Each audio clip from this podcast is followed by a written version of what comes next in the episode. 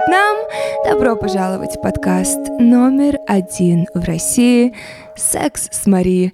Меня зовут Марина Васад, и сегодня у меня в гостях мой друг и автор подкаста «Искусство ошибаться» Антон Маслов.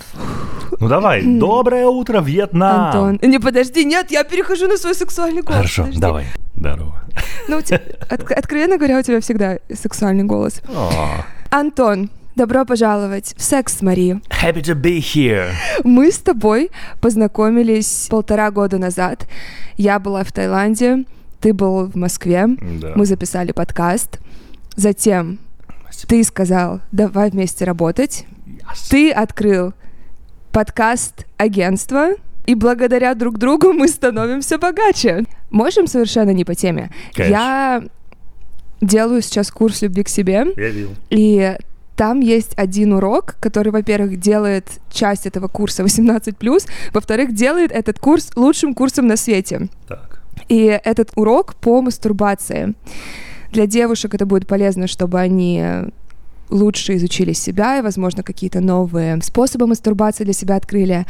Для мужчин это будет находка, потому что, во-первых, я покажу полностью строение вагины и расскажу, ну, по крайней мере так, я отвечаю за свой опыт, поэтому я расскажу, как я это люблю и как я это делаю своим женщинам. Но у меня была дилемма. Как это показать? С силиконовой вагиной или зарисовками, как вот в учебниках биологии. И я сначала думала, нет, не стоит делать это с вагиной, как-то не уверена вдруг что-то. Н- Начала какие-то себе надумывать, но решила все же купить ее, одну вагину, просто посмотреть, как это выглядит. И она настолько потрясающая, что я, во-первых, не только буду с ней это делать, я ее себе оставлю. Она очень тяжелая, она Вау. Она потрясающая. Это стресс. Знаешь, вот для стресса можно покупать. И она очень похожа на мою, что самое классное. Мне кажется, на сили... ну, это силикон, скорее всего. На силиконовой Мгм, этой штуке. силикон. Да, на этой штуке, конечно, гораздо лучше, чем на каких-либо зарисовках. Ты очень здорово шлепаешь. Не первый раз. В общем, это то, что я хотела тебе Блин, да очень сказать. круто это как... а, вот, а вот это как... бо- Я могу хватать это как боулинг. Как боулинг. Я сегодня заметила, что не только уже наступил декабрь, но уже прошла практически треть декабря. и Я, я просто сдалась. Особенно с Новым годом я не делаю никаких планов. В этом году я купила себе проектор и котенка, поэтому мой Новый год будет проведен в моей кровати за просмотром Wednesday. Я специально откладываю его до Нового года, поэтому в этом году я выбираю спокойствие, дом, заботу о себе. И честно, моя главная сейчас задача и мой главный интерес — это мое здоровье. Если вы чувствуете, что вам сейчас нужна психологическая помощь, у вас нет энергии, нет ничего даже близкого, связанного с новогодним настроением, нет никакой радости, или у вас абсолютно другие запросы, которые вам хочется проработать со специалистом, у меня есть для вас идеальная рекомендация. Это онлайн-сервис подбора и видеоконсультаций с психологами «Ясно». При регистрации вы сможете выбрать из более чем 2600 специалистов, что дает вам отличную возможность найти именно того терапевта, который сможет помочь вам с вашим запросом. По статистике, 75% пользователей Ясно находят своего терапевта с первого раза. Но, как я всегда говорю, Терапия, она как дейтинг. И есть вероятность, что вам не подойдет первый человек, с которым вы познакомитесь. Одна из причин, по которой я всегда рекомендую Ясно как площадку для психотерапии, это легкость в использовании. Вы заходите на сайт или приложение, заполняете анкету со своими запросами, и дальше Ясно выбирает вам на основе ваших запросов несколько психотерапевтов. Команда Ясно очень внимательно относится к выбору своих специалистов, они проводят с каждым личное собеседование и проверяют их образование, регулярно повышая квалификацию своих сотрудников. И только 17% терапевтов проходит отбор на сервис, потому что требования у них очень высокие. Сессии со специалистом проходят по видеосвязи на сайте или в приложении сервиса. Приложение доступно как для пользователей Apple, так и Android, что позволяет вам выбрать наиболее удобную обстановку для прохождения терапии. Все, что вам нужно, это устройство с видеосвязью и доступ к интернету. И по промокоду Мари, это M-A-R-I-E латиницей, при регистрации вы получите 20% скидку на первую сессию. Это M-A-R-I-E латиницей на 20% скидку на первую сессию в Ясно. Этот год я хочу посвятить не только собственному развитию и росту, но и тому, чтобы всячески поддерживать своих талантливых друзей и знакомых, которые занимаются прекрасными вещами, о которых вы точно должны знать. И первое, о чем я хотела рассказать, не дожидаясь наступления Нового года, это подкаст «К тебе или ко мне» и его авторах Крис Вазовский и Егоре Егорове, оба из которых были у меня на подкасте в гостях. «К тебе или ко мне» — это подкаст о сексе, в котором ребята каждую неделю выбирают одну неоднозначную секс-тему, спорят и пытаются разобраться, чья точка зрения ближе к истине, если истина в вопросах секса вообще существует. Я давно слежу за ребятами, но то, с чего началась моя любовь к этому шоу, это эпизод про красоту и стандарты, которые окутывают тему восприятия внешности, как своей, так и партнера, что является очень частым вопросом и ко мне в подкаст. Я думаю, для каждого из нас эта тема очень близка и несет в себе неразрешенные моменты, которые Крис и Егор буквально озвучивают, и ты слушаешь их и понимаешь, черт, да, я думаю абсолютно так же. На прошлой неделе у подкаста стартовал новый сезон, и у меня есть маленькая инсайдерская информация. Будет очень горячо. Но спойлерить я не хочу, поэтому переходите по ссылке в описании и слушайте подкаст «К тебе или ко мне». Антон, говоря об обогащениях наших взаимных, Сегодня мы хотели с тобой поговорить о деньгах. Да, это очень, мне кажется, любопытная тема, чтобы ее обсудить. Ты сейчас в отношениях? Угу, да. Я твою девушку знаю, и я...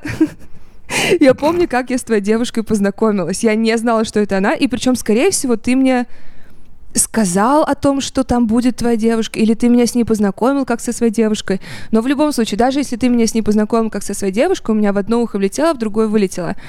Потому что я прихожу на твой день рождения, это было зимой, по-моему, да, да, в Москве. Да, в январе. Я сажусь рядом с а, самой симпатичной девушкой за столом, и э, мы с ней начинаем болтать, и ну, я не знаю, на каком часу, в какой момент вечера я вдруг узнаю, что... Я, по-моему, спросила, откуда ты знаешь Антона. Mm. Ну, то есть это было так, что для нее это тоже было удивление, в смысле... Э, в смысле, э, он мой парень. И моя первая мысль была... Антон, прости. Моя первая мысль была, ты слишком хороша для него. В плане, я на нее посмотрела и такая, вау, Антон, ты у меня... У меня еще больше уважения к тебе, что ты такую девушку вообще поймал Со себе. своими данными, и вы конечно. и вы все Расскажи мне, пожалуйста, как в ваших отношениях встал впервые вопрос о финансах? Как было первое свидание? Вопрос с первым свиданием, он а, прикольный, типа, кто должен платить? Но везде платил я, потому что я патриархальный цисгендерный мужик. Мне, мне сказали, что I gotta pay. То есть ты рос вот с этим пониманием, что мужчина обеспечивает? Нет, у меня не было такого представлением э, такого видения перед глазами. У меня была супер партнерская, ну, и остается супер партнерская семья в плане отец и моя мама. Денежки шерятся, как бы каждый, каждый тратит, каждый шерит все зарабатывают, есть... 50 на 50. Ну, условно. типа, да, но это не так, что, знаешь, прям жестко, что я принес тысячу рублей, где твоя тысяча рублей? Нет, конечно, ну, то есть partners. Угу. Какой момент, когда вы уже стали встречаться, встал вопрос о разделении финансов? Потому что сейчас вы еще и живете вместе. Мне повезло в том смысле, что она как раз из такого очень тоже а, партнерского типа отношений, назовем это так, и в принципе как она, мне кажется, сама говорила, цитата, «мне никогда не впадло заплатить». Вот. Поэтому это супер сбалансированная история. То есть, если там какие-то моменты ей было комфортнее платить, платила она. В какие-то моменты было комфортнее платить мне, платил я.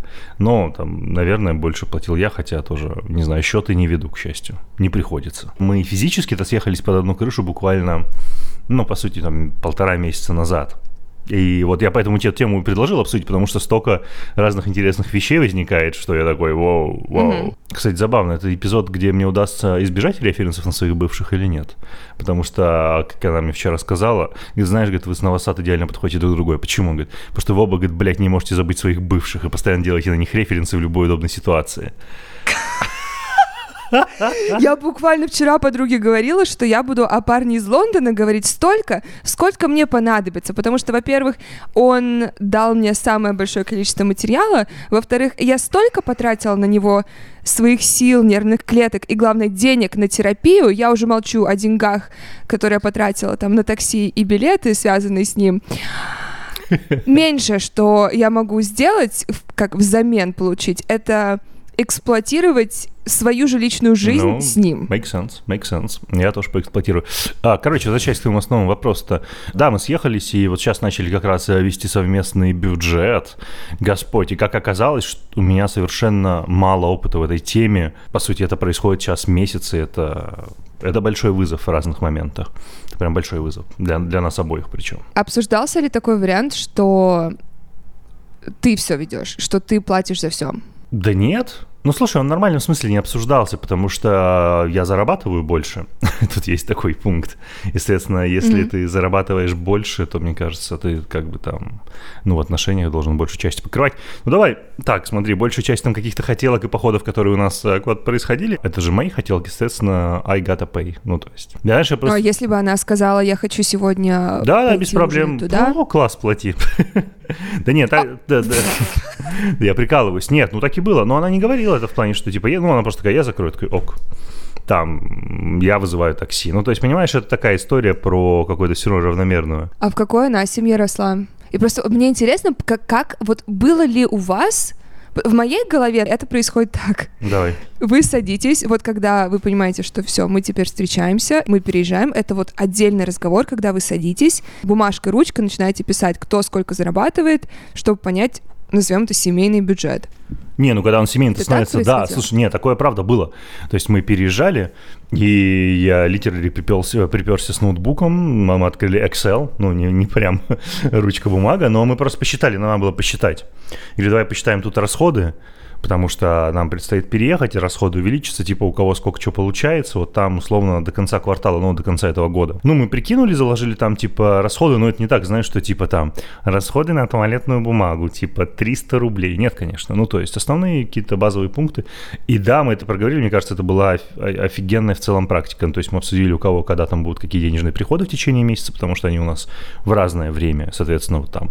И сейчас идет период, когда, условно, то есть мы тратим ее деньги, да, то есть вот сегодня у меня приходит зарплата, там начинается переход, что мы тратим мои деньги, потом снова ее. Да, мы все проговорили. Это, это непростые разговоры. Потому что они новые для тебя?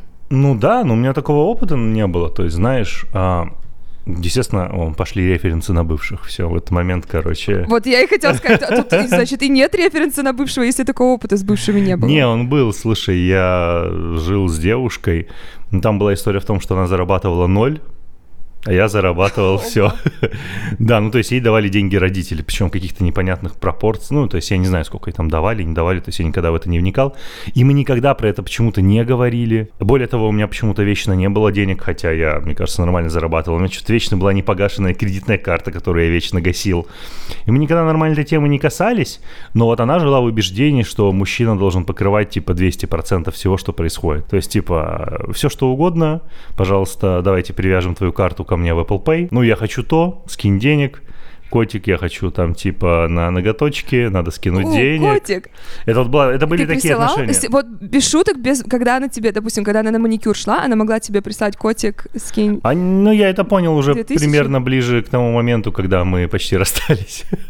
Сейчас все должны угадать, почему. не, слушай, я поначалу вообще не выкупал это. Ну, то есть мы про это не разговаривали, в этом и была проблема, мы про это не говорили.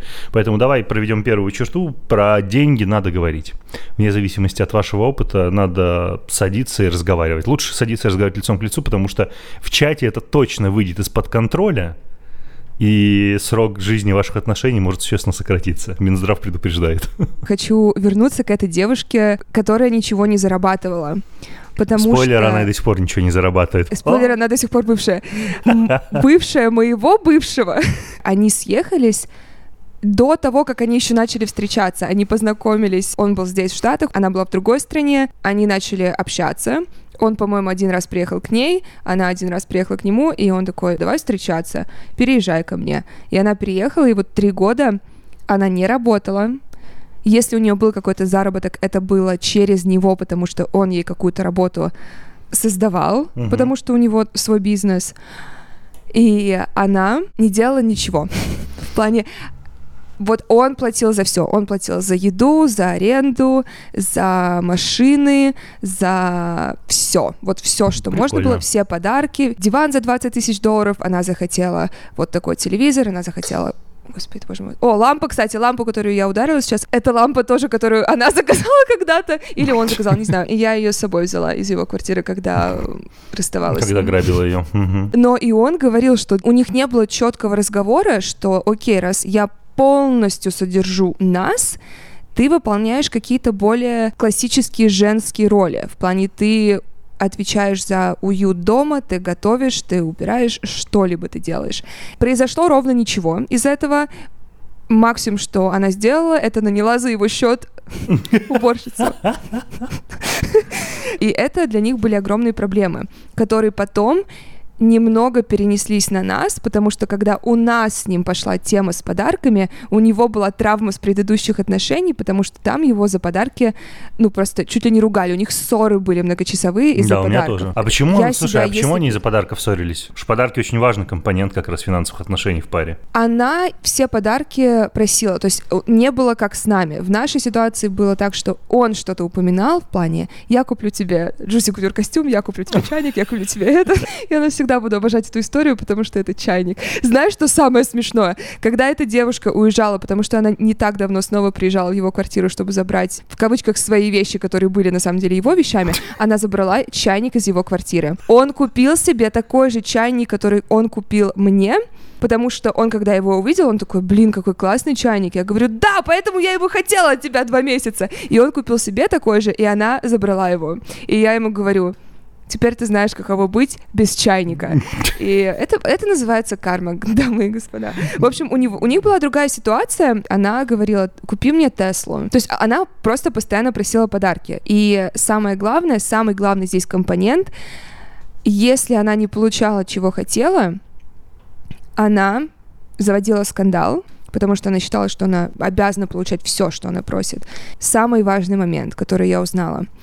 Ни за один подарок она не была благодарна. Она даже не за каждый подарок спасибо говорила. Она не проявляла вот эту благодарность, которую даже не то, что нормально и нужно проявлять, это настолько должно быть естественно, мне кажется, когда тебе кто-то дарит подарок. В общем, у нее не было. У нее было именно потребительское отношение к нему. Ты знаешь, какая еще история с подарками может быть? Я вот вспоминаю там свой этот не, не очень успешный опыт. Мне подарки делала она, ну, причем довольно хорошие подарки. Здесь не в плане стоимости, а в плане нужности, такого, знаешь, э, тепла, эмоций. То есть это были действительно очень хорошие подарки, очень приятные.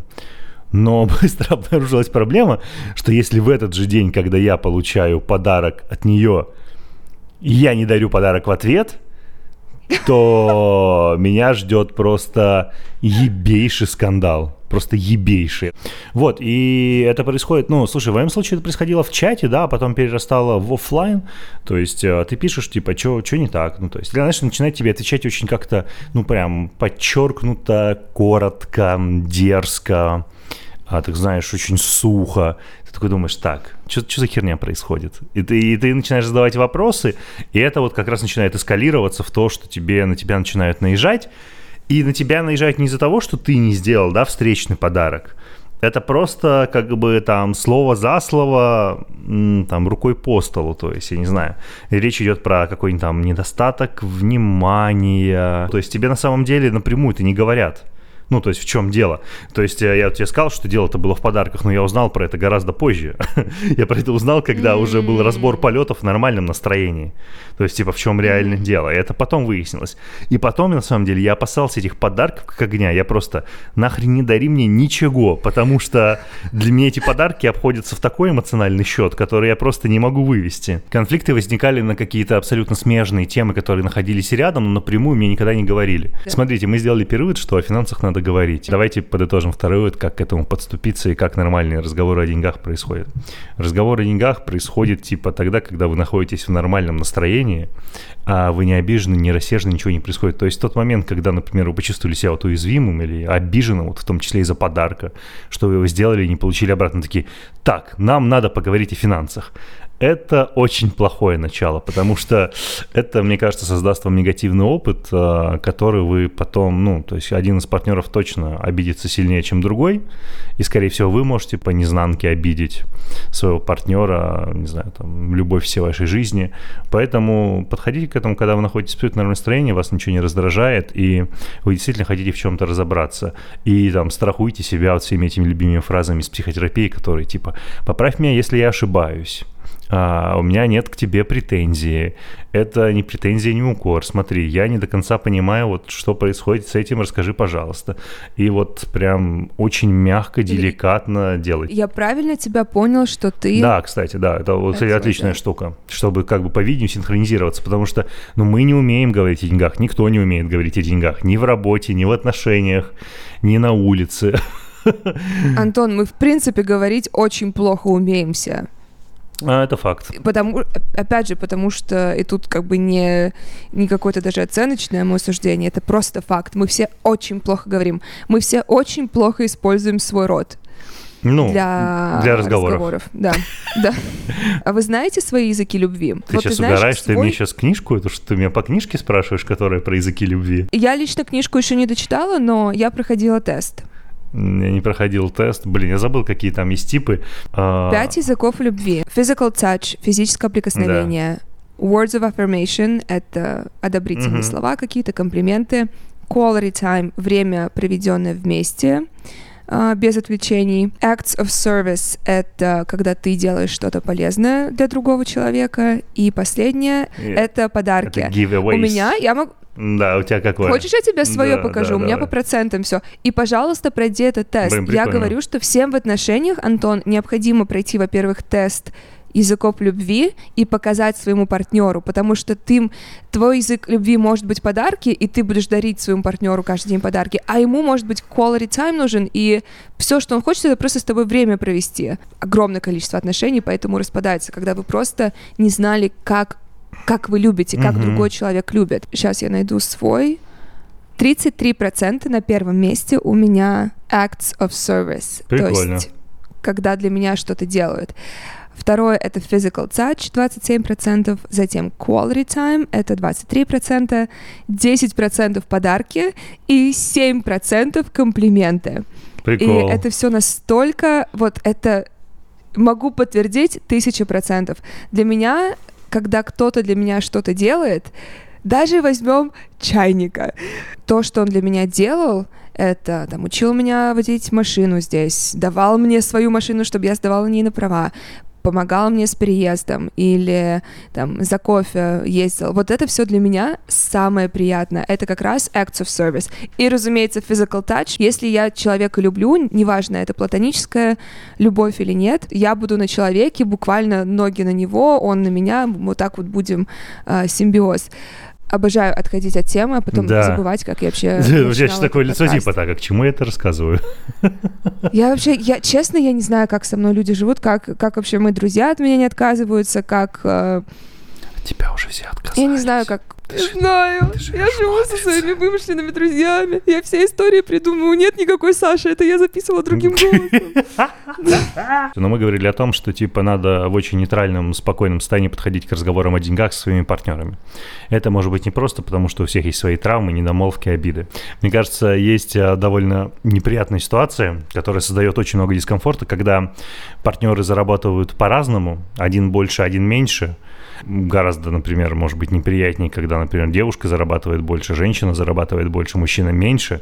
Мне кажется, в таких ситуациях возникает много дискомфорта. Как вот про это разговаривать, то есть а, кто какой посильный вклад может внести, я, конечно, фиг знает, потому что я был в каких-то таких мимолетных отношениях, где девушка зарабатывала значительно больше, чем я, при том, что я немало зарабатываю, но девушка зарабатывала значительно больше, чем я, и материально была заряжена гораздо больше, чем я, то есть у нее была машина, у нее была там своя квартира, а у меня был свой подкаст, вот мы примерно были на одном уровне, и, честно говоря, те разговоры о деньгах, которые у нас были с ней, они были очень непростые, потому что она такая, да, чувак, типа, у меня есть бабки, мне не сложно за тебя заплатить, но вообще-то я хочу, чтобы платил ты. Даже так, знаешь, там ситуация возникла, что у меня что-то в моменте не было возможности за что-то там оплатить, буквально, знаешь, там пару дней, потому что что-то я там в общем, перевел какую-то крупную сумму денег, не помню куда, мошенникам из Сбербанка. И я ей сказал, что типа, слушай, я тут не могу за это заплатить. И она прям так неплохо на меня наехала, типа, чувак, вообще-то, ну, как бы мне хочется быть в отношениях, где а, я не переживаю о финансовом благополучии своего партнера. Я, и я такой, что я могу с этим сделать? Не знаю, это сложно, когда, мне кажется, партнеры зарабатывают по-разному, как здесь нормально договориться.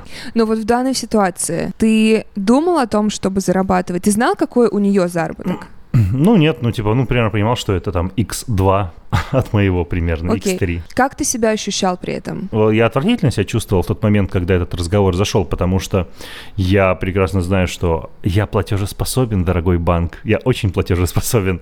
Почему мне сейчас про это говорят и как бы с некой претензией? Знаешь, было ощущение, что как будто обесценивается то, что было прежде, ну, в плане ты же прекрасно видела, что я плачу, блин, там типа за 90% того, что происходит. Но мы как-то проговорили, больше к, к этой теме не возвращались, потому что, да потому что все, потом у меня были деньги. Вот сейчас можно прикалываться над тем, что, видишь, женщине удалось сманифестировать ее финансовую фрустрацию относительно партнера, и партнер сразу стал при деньгах и зарабатывать больше.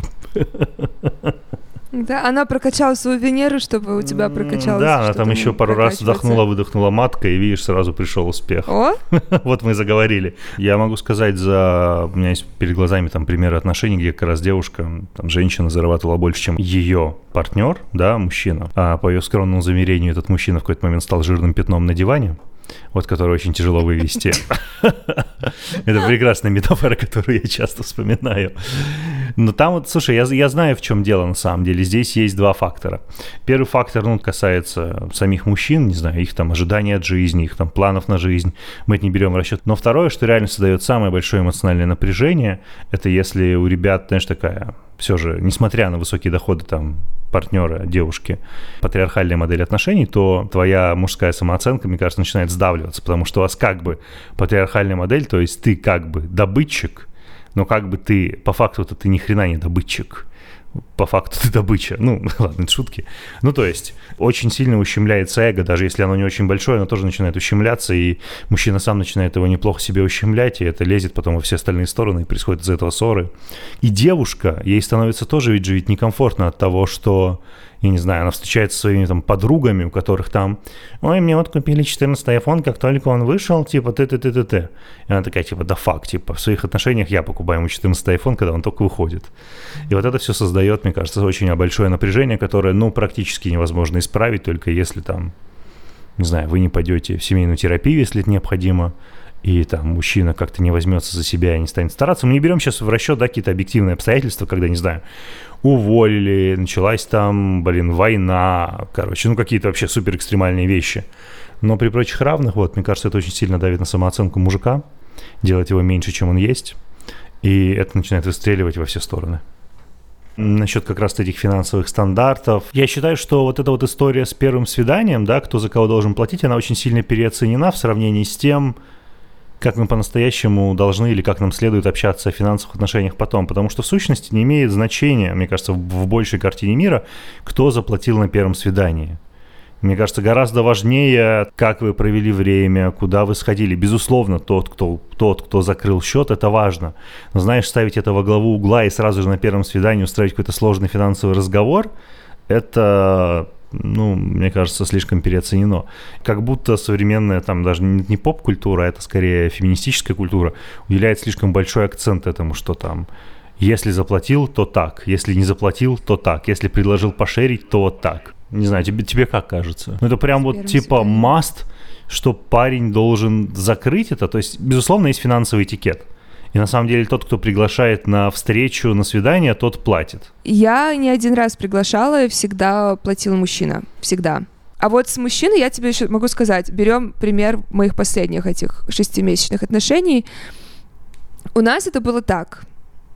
Он всегда за все платил, но если я, допустим, пригласила его на комедийное шоу, я ему говорю, комедийное шоу во столько-то, я купила билеты. Или мы утром едем, мы захотели кофе, нет парковки, он может просто стоять с аварийкой, я захожу в кофейню, покупаю нам кофе. То есть нет такого, что только ты ну, платишь, да. я вообще не поднимаю руку. Нет, для меня вот это было бы... Ну, я вот про это скорее говорю, знаешь, что должен быть какой-то да. разумный подход. То есть, безусловно, если там есть ощущение, например, вы мужчина, вы это слушаете, вам кажется, что динамика полностью нарушится, и вам было бы комфортно заплатить, да бог с, бог с этим платить. Ты открываешь двери? Я тебе более того, да, я тебе более того скажу, я знаю, вот ты знаешь, как проходить через револьверную дверь правильно? Ты знаешь, что такое револьверная дверь? Я знаю, что такое револьверная дверь, я не знаю. У меня а... столько было инцидентов в этих дверях, поэтому расскажи мне, умоляю, я, я нуждаюсь. Вот по этикету необходимо делать следующим образом. То есть, если револьверная дверь маленькая, то есть, ну, как правило, не в торговом центре, а вот в бизнес-центре, да, вот куда помещается да. буквально один, один человек, человека. у которого там, не знаю, нет ни груди, ни задницы, ни сумки, ничего. То есть, они там такие тонкие, mm-hmm. что так вот, подходя к этой двери, необходимо сказать своему вот спутнику, с которым ты идешь, что я сейчас пройду первым и дождусь вас за дверью. И только после этого пройти. Чтобы не создавать вот это вот напряжение, что вы должны вместе зайти или что-то еще. То есть необходимо предупредить человека, с которым ты идешь, что ты собираешься войти первым, но ты непременно дождешься. Это по этикету корректно, Вашингтонский протокол. Воу! А ты знаешь, с какой стороны девушка должна идти? Ну, это супер устаревшее, разумеется, правило этикета. Слушай, ну, предположу, что справа, потому что слева какая-нибудь типа обочина дороги, ну, в общем, от стороны противоположной дороги, да, чтобы ее не облили, там, не сбили, ничего не спиздили. Нет. А как? Справа, потому что слева были шпаги, и чтобы, если вдруг опасности, нужно резко достать, чтобы он не порезал свою спутницу. Господь. Ну, вот опять, знаешь, мы возвращаемся к главной мысли, что необходимо все говорить ртом. И главное, супер спокойно, что, конечно, требует нереального уважения. Потому что вот мы сейчас с тобой пока записывали, mm-hmm. я на самом деле одним глазком и накануне посмотрел... Э, бля, Маш, я умираю с того, как ты делаешь эту психотерапевтическую штуку, м-м, чтобы диалог продолжался. Это на самом деле такой рабочий, но при этом такой дешевый трюк. Я не, я не знала, что это терапевтический какой-то трюк. Это то, что я делаю, чтобы не было такого, чтобы один аудиофайл был просто Антон голос. Дай мне ставить какой-то звук. А, я хотел сказать лишь о том, что вот эта вот история, например, с или с зеркальем, это очень хорошая возможность и способ позволить другому человеку продолжить говорить и дать развить мысль. То есть, когда ты не по существу отвечаешь и перебиваешь, вносишь какую-то свою мысль, свое мнение, а вот когда ты даешь ему пространство высказаться, при этом остаешься с ним на одной волне. То есть ты как бы, с одной стороны, подтверждаешь его или ее мысль, а с другой стороны, как бы остаешься на такой очень пассивной, но при этом вовлеченной волне. Психотерапевты как бы это делают, это нормальная история, то есть когда пациенту необходимо высказаться, вот это вот. Угу. Мари, а, да. Извини, пожалуйста. Я хочу задать тебе вопрос, который, возможно, тебе будет некомфортен, но я уверен, что те подписчики и слушатели, которые его сейчас услышат, я надеюсь, что ты его оставишь, они мысленно отобьют мне пятерку и порадуются, потому что я должен про это спросить. Только, пожалуйста, не реагируй на это остро и резко. Я спрашиваю это абсолютно с иронией, с юмором.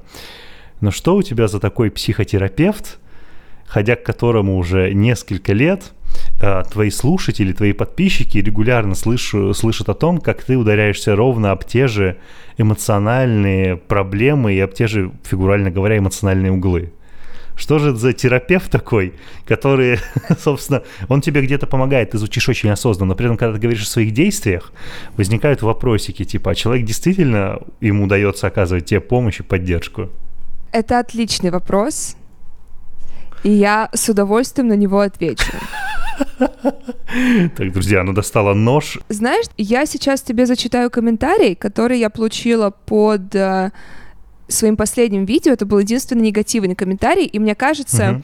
Вот взяв твой вопрос и взяв этот комментарий, я отвечу тебе, потому что я хотела на этот комментарий ответить в Инстаграме, но потом поняла, что чему я отдаю энергию, то будет еще больше становиться. Ну, я прям удивилась этому вопросу от тебя сейчас. Контекст такой, я в этом влоге говорила, что я делаю сейчас курс любви к себе uh-huh. четвертый раз.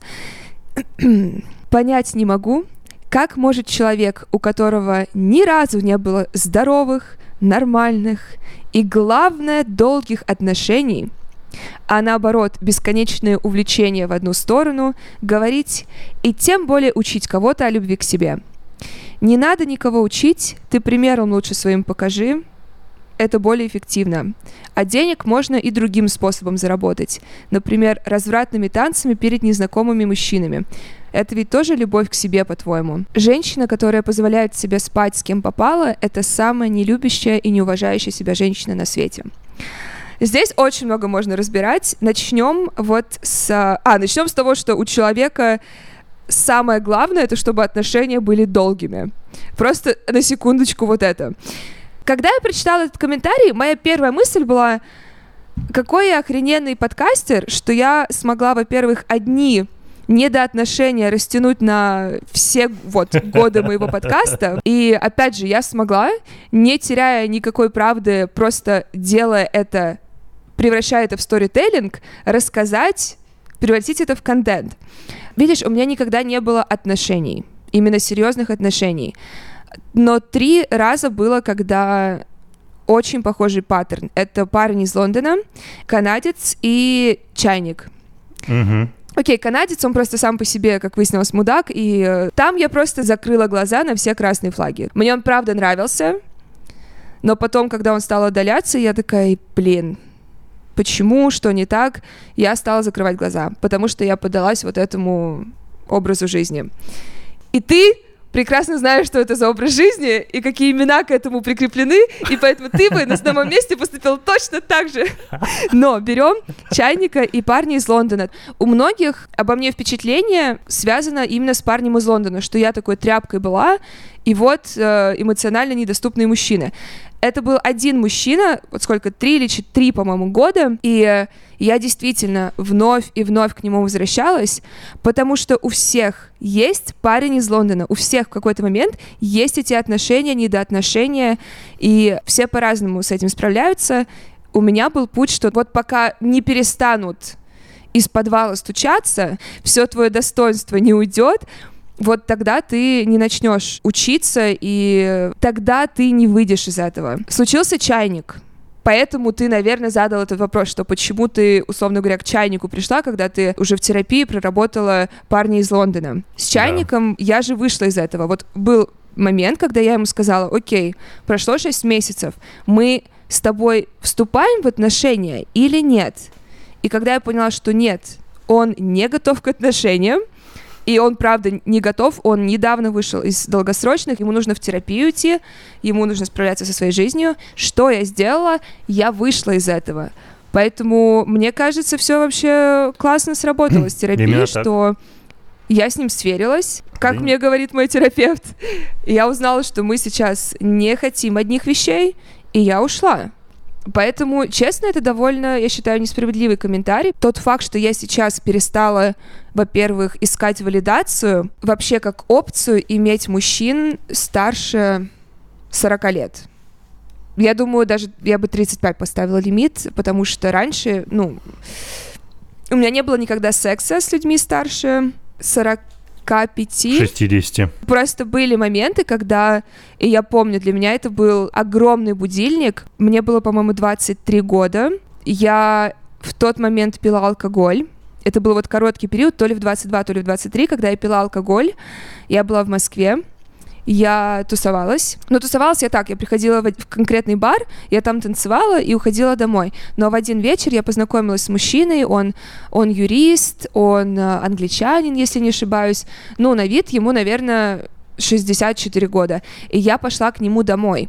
И я уснула у него в кровати, и ничего не произошло. И когда я проснулась у него в кровати, я была в одежде, я говорю, ничего не произошло. Мне стало настолько мерзко и жутко, что как я вообще могла себя в такую опасность поставить.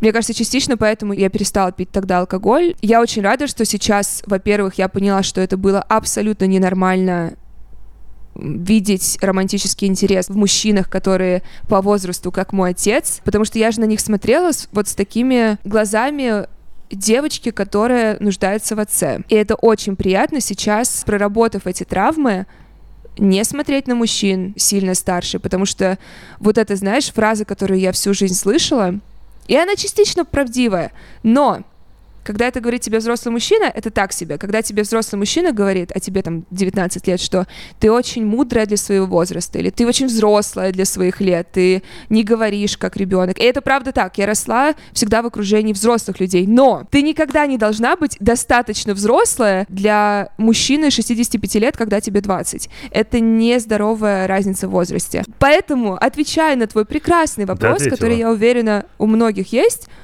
все прекрасно, все вообще потрясающе, прогресс, и еще будет прогресс, но вот самые основные вот эти, мне кажется, знаешь, гниющие во мне травмы взрослые мужчины и валидация за счет секса.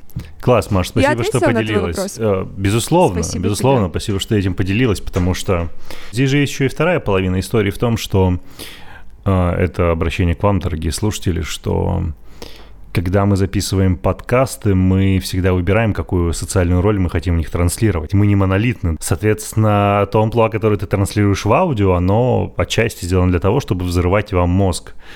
Для того, чтобы были эти большие прослушивания, чтобы вам это казалось интересным, и истории, которые рассказывать, были интересными. И при всей любви и открытости это не про нечестность, это именно про то, что мы сами выбираем, что приоткрывать.